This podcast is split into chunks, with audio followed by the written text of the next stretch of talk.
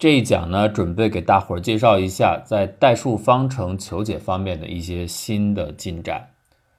数学上，代数方程求解求根问题啊，是一个很经典的故事，所以在很多不同的场合，大家可能都能够听到。我们先简单的回顾一下，比如我写一个作为例子的很简单的方程 a_x 平方加 b_x 加 c，这是一个基本的一元二次方程。那么它的根呢，就是让这个方程等于零，求出来的解呢，很简单，有求根公式，你可以直接写出来啊。当然呢，你首先要用判别式判一下，看它是不是有两实根啊。如果没有两实根的话，也可以认为是两虚根，所以它一定是有两重根的，这个没有问题。那我可以看到这个解呢，你不用用计算机什么数值求解，我可以精确的用公式写出来。这种公式的形式呢，就是加减乘除啊，把原先这个 a_x 平方加 b_x 加 c 它的三个系数 a、b、c，通过这样的算术运算组合起来，再加上必要的开方运算啊，或者是乘方运算，凡是能够把系数这样组合之后，在这些运算的范围内形成表达解的形式的，我们就叫做这个方程有代数解。所以二次方程没有问题。那么三次方程呢？卡尔达诺呀，他的作品里已经发表了，也是可以写成一大串分子分母带根号的形式，根号里还套根号，但是起码它都是代数形式，呃，但是很长啊，这个我也背不下来，就不像 求根公式那么好背，可是确实能够写出来。同样的，在他的作品里也发表了四次代数方程的求根公式，也是可以写出来的。那么人们就要问了。五次呢？六次呢？更高的呢？会怎么样呢？能不能也写出来？这当然就是一个竞赛问题了。那关于这个结论呢，就是大名鼎鼎的阿贝尔鲁菲尼定理啊。直接来说，这结论就告诉我们，到了五次以及五次以上，就不可能像前面比五次更低的一二三四那样，可以直接写出它的代数解，就是它没有根式解啊。这个证明呢，最开始是鲁菲尼证明的。鲁菲尼那个证明啊。特别的冗长，很麻烦。你看，虽然阿贝尔是用的跟他同样的思路，但阿贝尔的证明可能就简单了不少。他证完以后呢，大伙儿一开始都没太当回事儿。我觉得也可能是因为他写的篇幅太长了，也没有人就判他到底对还是不对，就放在那儿。当然后来呢，柯西是说承认了鲁菲尼可能是对的，他证明五次方程以以及以上次数的方程没有一般形式的代数解。结论他可能证明了，但是后来人们去复盘发现不对，呃，鲁菲尼是大概证明了思路没问题，基本的技巧也没问题，但是中间其实缺了一步，这一步呢阿贝尔补上了，而且阿贝尔的证明相对简单，但是阿贝尔呢当时没有什么太大的名气，所以他的证明也寂寂无闻。等到他的证明的有效性被确认的时候，差不多在一八二八年啊，他比鲁菲尼可能晚了二十多年。那个时候，阿贝尔对这些情况都不知道，后来他也就去世了，所以是一个命运不是很好的数学家。啊，当然他在数学上还有很多其他的贡献了。这个呢，就是阿贝尔鲁菲尼定理，就告诉我们五次或以上的方程，你就甭想了，甭想着像前面那样子，我去写出一个很复杂但是能写出来的求根公式，理论上已经证明做不到了。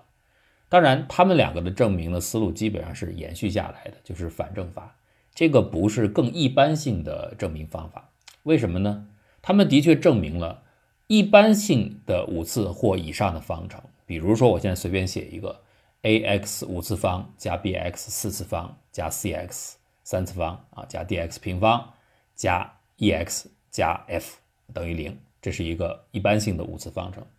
如果 a、b、c、d、e、f 不加任何限制的话，那么这个方程你想写出一个通用的公式？是做不到的，但是这并不等于说任何的这种方程都写不出公式。在一些特殊的情况下，一些非一般的情况下，还是可以写出公式的。可是呢，它这个问题只是证明对于所有的情况你找不出通用的公式。那么他们确实是通过反证否掉了这一点。那么人们下面就会退而求其次，就想：好，一般的我找不到通用的公式，那么哪些类型我可以解？这个总还可以做工作。于是呢，下面的代数方程求解就开始向更高次的方程里边的哪一些可以写出解的这一个部分探索向这个方向去了。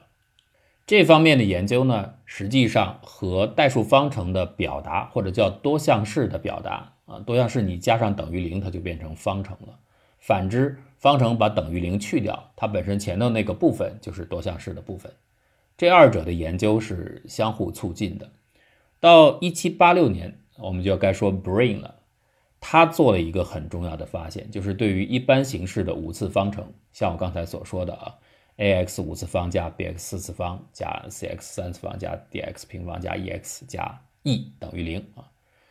当然，一般我们这个首项呢，我们都把那个 a 呢就直接写成一了，因为所有的系数同时除以 a 就可以把首项最高幂次的项化成一，这个更简单。这种形式的五次方程，通通可以化简。化简表达为 p(x) 五次方加 q(x) 加一等于零，就是只有五次方上有系数，然后一次项上面有系数，其他系数就都可以消掉。也就是说，我只要用 p 和 q 两个参数，就可以把整个的五次方程表达出来。哎，这个是把方程大大的化简了。所以，方程求解的简化表达，或者是多项式本身的简化。成为一个很热门的结论。下面要说的就是大名鼎鼎的汉密尔顿啊，就是 William Hamilton。他呢，其实大家知道，可能就是那个汉密尔顿力学，他等于是对牛顿力学进行了数学上的再包装、再描述，用积分的方式。这个是他最重要的发现啊。当然，他还做出了四元素的发现，这也是一个跨物理、跨数学的做出很多发现的人。他在十九世纪，他等于继承了 Brain 的工作。Brain 是做到一般的五次方程化简，他说那我也来化简。他呢就对六次方程化简。他化简的结果就证明，如果六次方程能够找到根的话，这个根呢就可以写成一般的刚才所说的那种加减乘除开方啊，开平方根、开立方根这些运算，再加上一个最多依赖于两个参数的函数。写成这种形式就可以了，也就是说，我的方程的解的表达最多依赖于两个参数。有解的话，那这个六次方程一下子就简化了，不用搞得像我们所说的，如果你写出一般的六次方程，从 a(x) 六次方开始，到 b(x) 五次方，再到 c(x) 四次方，这么多的参数，把这些所有的系数全部都要做到解的表达式里，不需要。汉密尔顿告诉你，解的话只要两个参数就可以了。那么，或许是在这些进展的驱动之下，因为大家在不同的代数方程、不同次数领域都在做寻找那些可以找到解的方程类型，并且化简的工作。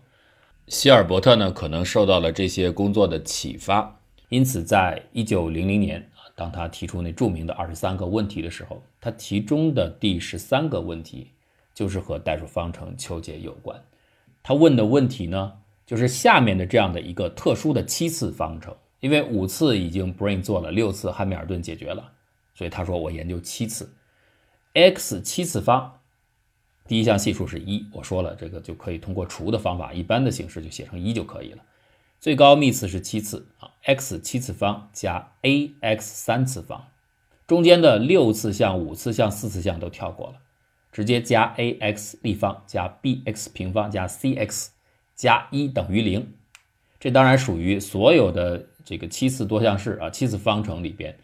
比较小的一种特定形式的类型，只考虑三次项、二次项和一次项前面分别有 a、b、c 三个参数，这样的一个方程，如果它有解的话，那么当然这个解这个根肯定是用 a、b、c 来表达的，它的某种组合，所以它里边是牵涉到三个变量。希尔伯特的问题是能不能把这三个变量。简化成两个变量，就是只要你写出它的解，这个解最多写成两个参变量的形式就可以了，不需要动用到三个。这个就是沿着方程求根的简化方向做的一个推想。它为什么写出这么一个特殊的形式呢？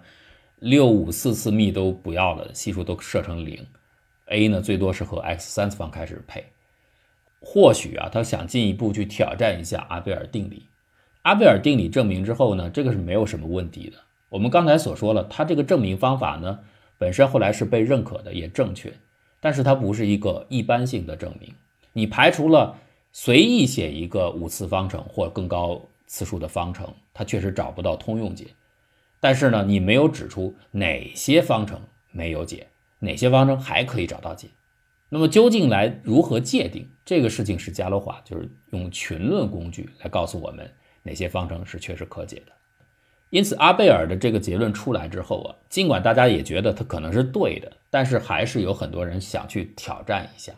就是大家不太愿意面对，怎么就到了四次方程以上？这个根式就写不出来呢。如果求根公式都能写出来五次六次，您哪怕能到高一点，到八次九次，您说写不出来也还容易。这五次不高啊，就写不出来。可是人家也证明了，就是写不出来一般的解。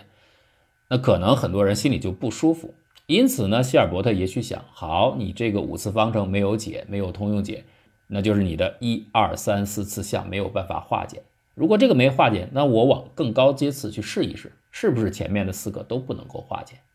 那五次方程、六次方程，刚才所说的 Brain、Hamilton 都已经研究过它的化简形式。那他就来到七次方程。七次方程，你那边一二三四不能化简，那我这边呢就是六次、五次、四次、三次啊，包括前头的七次，这个不能化简。所以呢，它的第一个有系数就从立方开始，配的 a 啊，x 七次方加 ax 立方加 bx 平方加 cx 加一等于零。那或许是这样，所以他提出了这么一个问题：形如刚才所说的这样的七次方程，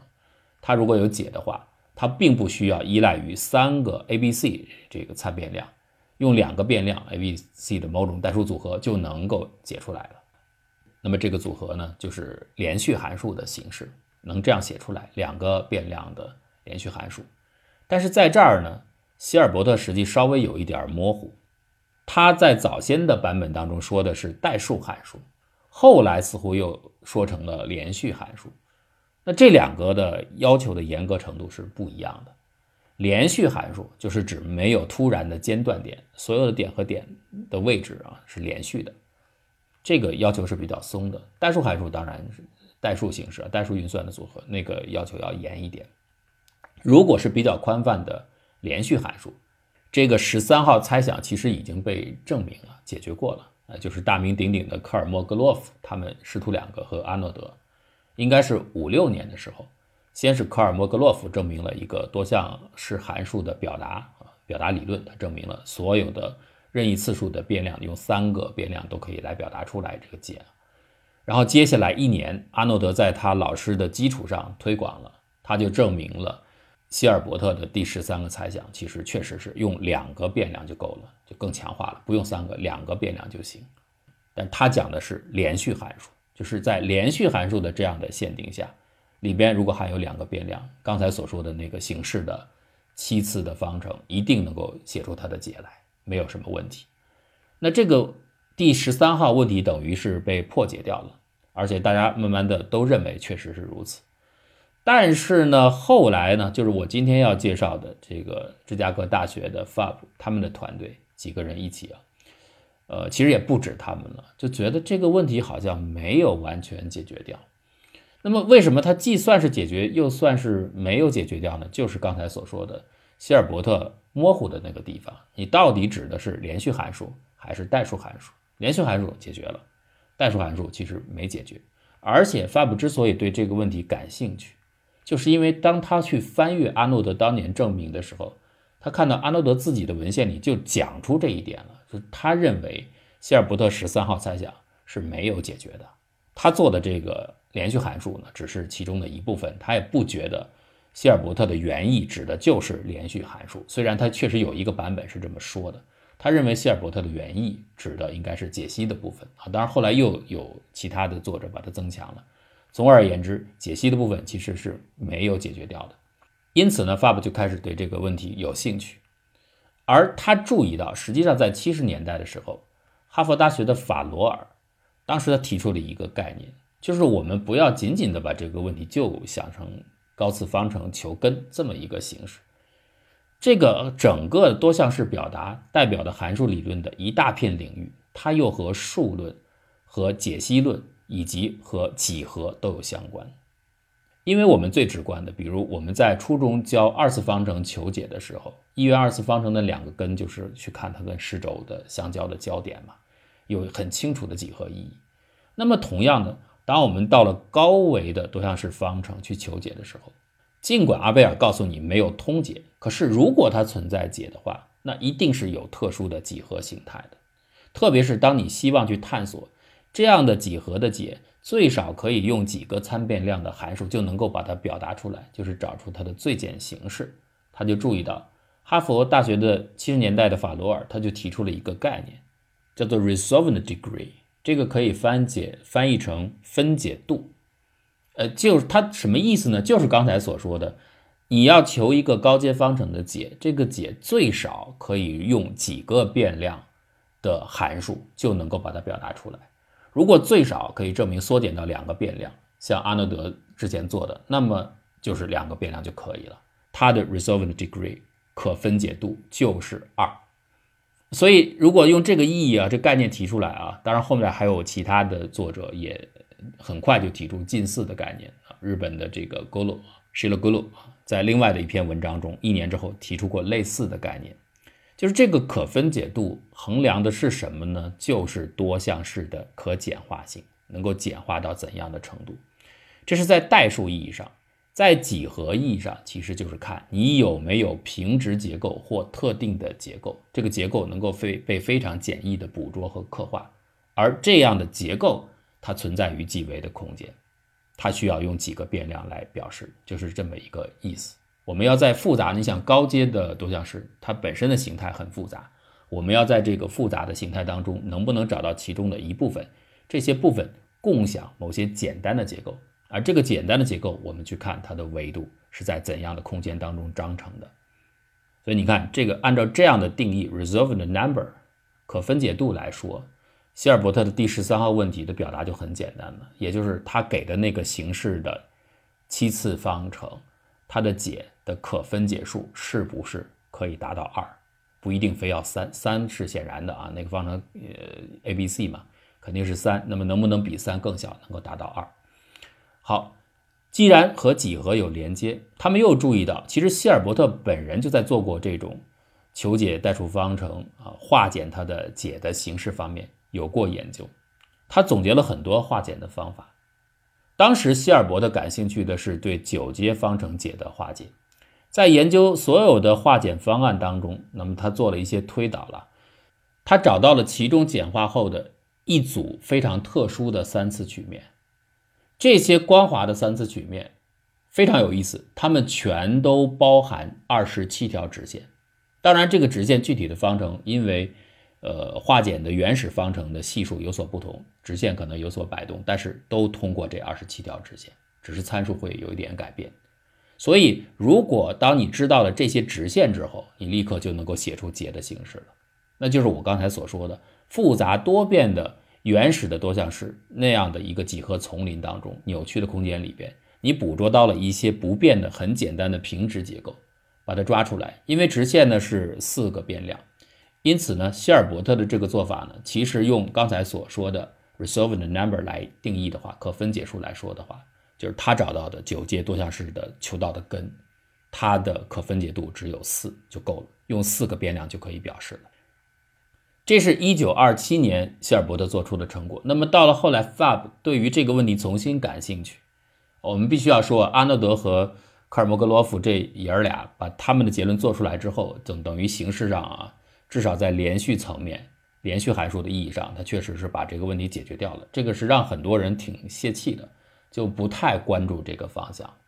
包括提出的这个所谓的可分解度，后面真正跟进的不多，因为大家觉得这个问题已经做掉了嘛，你再做干什么呢？发布呢？他们其实也不是直接奔着这个问题去的，他们就是在整理这些工作的时候，看到希尔伯特本人的这个非常有意思，他找到的这一组这一系列的。三次曲面居然共享二十七条直线，而这些直线呢，刚好可以用来缩减解的形式。